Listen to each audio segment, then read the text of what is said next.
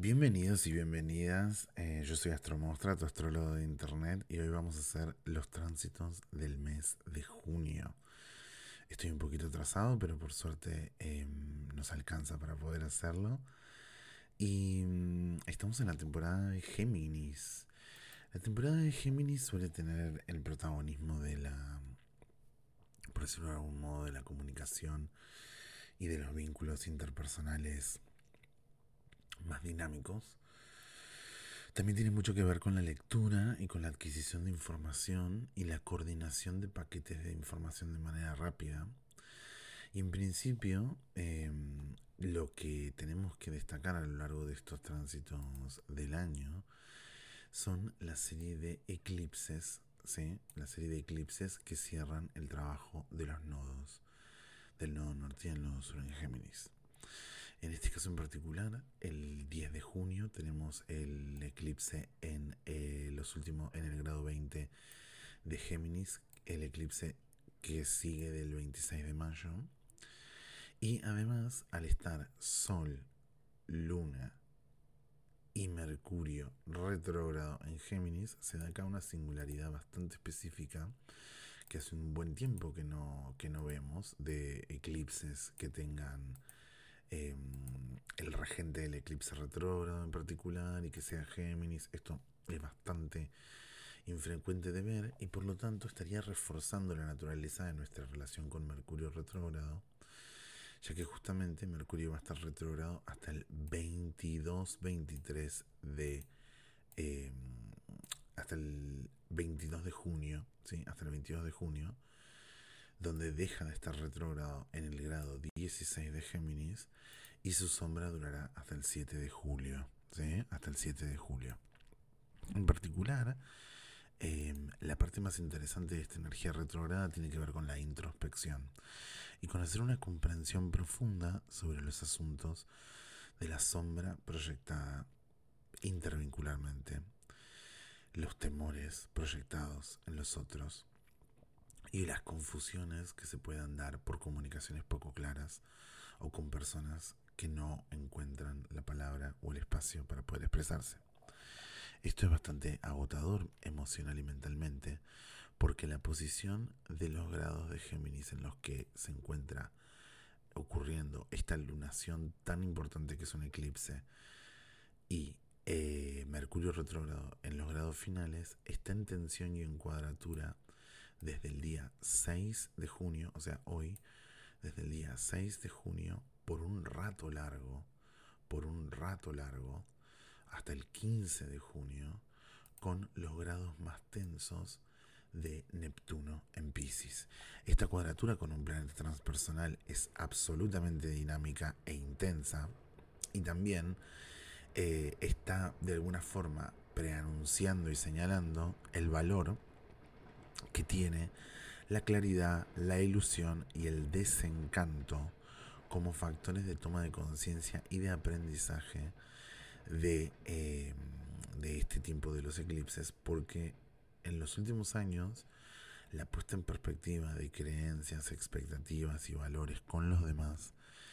em, eh, ha tenido, digamos, como la intensidad de los eclipses de Leo y Acuario, los eclipses de Cáncer Capricornio y estas tensiones que están pasando en, este, en esta luna nueva en particular, en este mes lunar que se abre comenzando en Géminis y dirigiéndose a una luna llena en Capricornio, tienen que ver con recuperar la estructura fundante o importante o vital o valiosa de los lugares y los interlocutores que nos importan, que nos enriquecen, que nos enseñan y que nos motivan. ¿sí? Por lo tanto, desde el 29 de mayo, cuando comenzó la retrogradación de Mercurio y las tres semanas de retrogradación hasta el 22 de junio, todas estas tensiones con transpersonales de, de, presentes en Pisces, presentes en Pisces parecieran como señalar ese lugar donde fuimos poco claros, donde idealizamos, donde proyectamos para mal, donde em, nos enfrentamos con nuestra sombra y con nuestros límites de una manera em, intensa y compleja para poder comprender literalmente de qué está hecho el malentendido. ¿Por qué no podemos comunicarnos eficientemente con algunas personas o por qué en algunas comunicaciones hay dinámicas de poder que nos gustaría disolver? El tema de la disolución es el, gran verbo que siempre se suele usar como un lugar común con Neptuno, pero otros lugares comunes con Neptuno que mm, deberían ser revisados también tienen que ver con la expresividad, con la intuición, con nuestras facultades intuitivas más profundas y con nuestra necesidad de comulgar de una manera profunda con los demás y con los otros. Por lo tanto, para mí, esta luna nueva en Géminis y este mes lunar que empieza en, Géminis y se dirige a Capricornio es un poco para sentar unas bases profundas y realistas sobre cómo queremos que sean las estructuras y los patrones de los próximos vínculos, ya que si estamos en queja con un patrón y necesitamos romperlo, deberíamos tratar de establecer una nueva dinámica, unos nuevos hábitos, un nuevo lugar de diálogo, un nuevo lugar de comprensión con los demás. Especialmente esta noción de tensión y de complejidad se va a notar en el momento más tenso de, de las cuadraturas a Neptuno, el momento más tenso de las cuadras alturas de Neptuno, que es la ventana de tiempo que se abre entre justamente el 10 de junio y el 15 de junio. Todas estas semanas son muy importantes y en un sentido también por la propia naturaleza de Mercurio retrogrado podrían ser mentalmente agotadoras, ¿sí? Mentalmente agotadoras. Entonces tenemos acá que tomar conciencia de todos estos días de luna de la previa de la luna de la previa de la luna nueva, ¿sí? que es lo, lo, que suele ser la luna negra, ¿sí? como un tiempo de desintoxicación, de recuperación mental, de oxígeno para poder cantar, para poder hablar, para poder reír, para poder conversar y para poder ocupar el aire con distancia y respirando y no sofocarnos de toda esta especie de crecimiento desde el desencanto. ¿sí? Por lo demás, Géminis tiene un tránsito regular y normal con el resto de los planetas, ya que justamente cuando termina este retrógrado, a partir de... Eh, realidad todavía no terminó, entre el 15 y el 23 de... entre el 15 y el 23 de junio, 22-23 de junio, está a muy poquitos grados de estar en trino casi como un rescate con Saturno retrogrado en Acuario, ¿sí? Y a esto lo entendemos como un trino de aire sostenido durante todo este tiempo para que sea una apoyatura, para que sea un espacio de apoyo emocional o personal durante todo el mes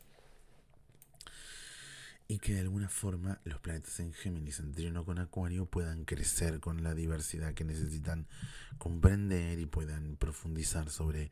los, eh, los compromisos a asumir y también reconocernos que necesitamos abandonar algunos compromisos que hemos asumido y dejar de proyectar algunas cosas con respecto a los compromisos que hemos puesto, impuesto o comprendido en los vínculos con los demás. Y ahora estamos necesitando que ese compromiso de cuentas sea objetivo, lo podamos contrastar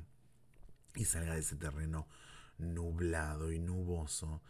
em, y podamos desencantarnos de lo idealizado y reencantar el mundo, por decirlo de alguna manera, con nuestra confianza, con los espacios de confianza real, con los espacios de intercambio, de aprendizaje que tienen que ver con nuestros nuevos intereses, porque eso es un eclipse en Géminis también migrar hacia nuevos intereses, relativizando algunos viejos idealizados seguramente y rearmando esta dirección novedosa con respecto a esto. Venus se encuentra en Géminis em, eh, en el comienzo del mes, pero ya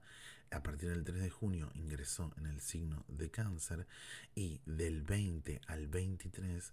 em, Venus va a tener una oposición con Plutón, ¿sí? del, 20 al 20, un poquito más también,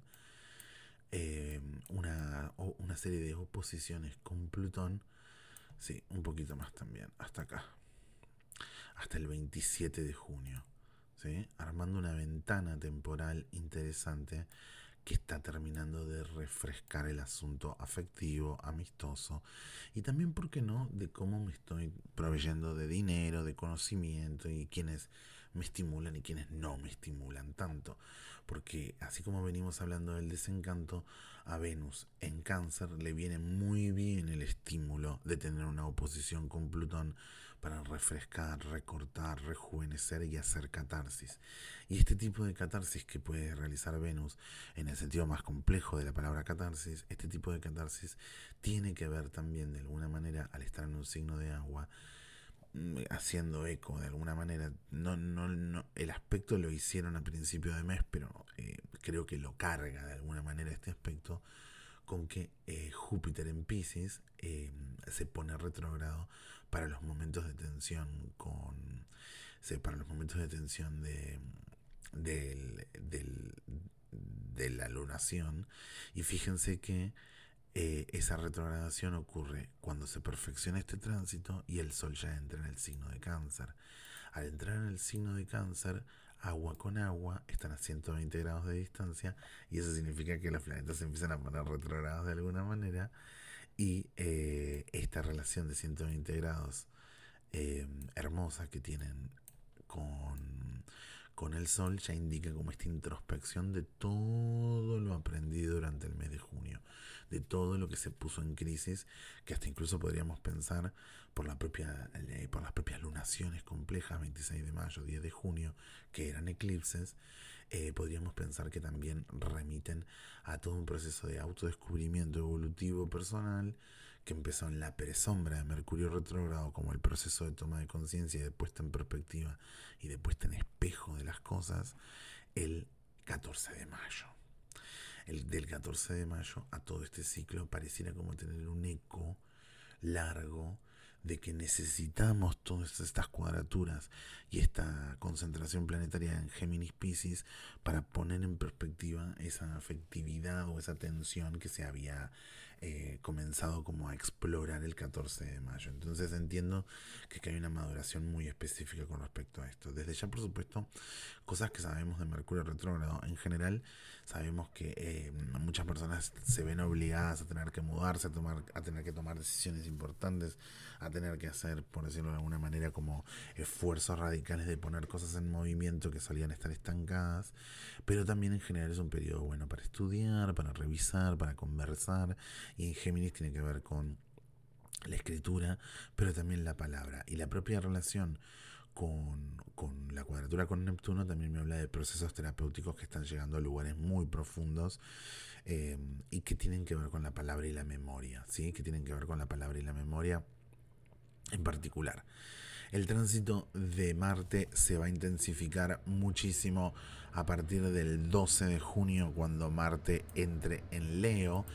presentando como una serie de mm, voluntad de subirle el volumen a algunas cosas y luego vamos a tener hacia fin de mes eh, y a principio del mes que viene la tensión de Marte con los planetas en Acuario, ¿sí? Sabemos que este combate se va a dar durante el mes de julio, que es una puesta en perspectiva de hacia dónde estamos dirigiendo el esfuerzo y por qué deberíamos hacer prioridades en algunas cosas, sobre todo porque Marte en Leo remite a la energía solar de, nuestros, de nuestras cartas, ya que justamente Marte es el servidor del Sol y Leo es la regencia del Sol. Entonces necesitamos tener ese subidón de energía o esa perspectiva para poner en valor lo solar. Y me parece que una puesta en valor de lo solar tiene que ver también con una puesta en claro de Mercurio y de la Luna, un empleo de facultades bien claras sobre qué digo, cómo me presento, se me entiende lo que digo, me interpretan para mal, estoy siendo demasiado agresivo, me comprenden bien, me comprenden mal, ¿por qué no se entiende como yo quisiera y por qué siempre me, me, me, me presentan tales o cuales problemas en tales o cuales vínculos? ¿no? Esta, esta perspectiva sobre el patrón, sobre romper el patrón y sobre las facultades de Mercurio como el gran comunicador que estaría comunicador en el sentido más complejo y abstracto, es decir, el que arma el aire y el entre las cosas, ¿no? Comunicar como los vasos sanguíneos comunican y circulan y coordinan. Como si hubiera como una puesta en valor eh, sobre mi perspectiva y mi comunicación para poder tener una especie de, em, de nuevo cargo más fuerte sobre lo solar. Eh, por lo tanto, este mes, a pesar de ser el corazón del invierno, es una gran reafirmación de la energía solar para cuando empiece del 10 de junio al 15 de junio todo ese ciclo de eclipse y, cuadraturas em, de Mercurio con Pisces y luego reganarnos a través de Marte en Leo y el Sol en Cáncer un poco como esa potencia em, como esa potencia creadora también. Y a la vez también tenemos rápidamente el 25 de junio em, técnicamente sería un poquito antes de esto, claro, los primeros días del 25, las primeras horas del 25 de junio tenemos la luna llena en el signo de Capricornio. Y esta luna llena además pareciera ser como una alarma de despertador que saca del letargo los pendientes que estuvo cavilando y dando vueltas Mercurio retrógrado en Géminis. Y de alguna manera esa luna en Capricornio viene a proponer eh, una otra lógica muchísimo más operativa dando en mi opinión un despegue eh, con respecto al año. Un despegue en el mejor sentido, ya que Neptuno se pone retrógrado y abandona este trabajo confuso para introspectar y para minorar esa marcha intensa, mientras Júpiter también se pone retrógrado en Pisces, terminando de definir los bordes de estos aprendizajes del desencanto que tenía Em, Júpiter en Pisces, ¿no? Como esa mezcla entre inflar mucho, mucho el globo para enamorarme de la ilusión y la necesidad de no tener demasiados globos inflados porque me vuelo y poder ver las cosas con los pies en la tierra. Entiendo que ese trabajo de todos modos es un trabajo intenso y complejo, por eso sospecho que todo este bloque, em, todo este bloque Leo, em, todo este bloque de, de Leo y de Saturno, va a ser el que organice la narrativa durante todo el mes de julio, cuando se descomprima la tensión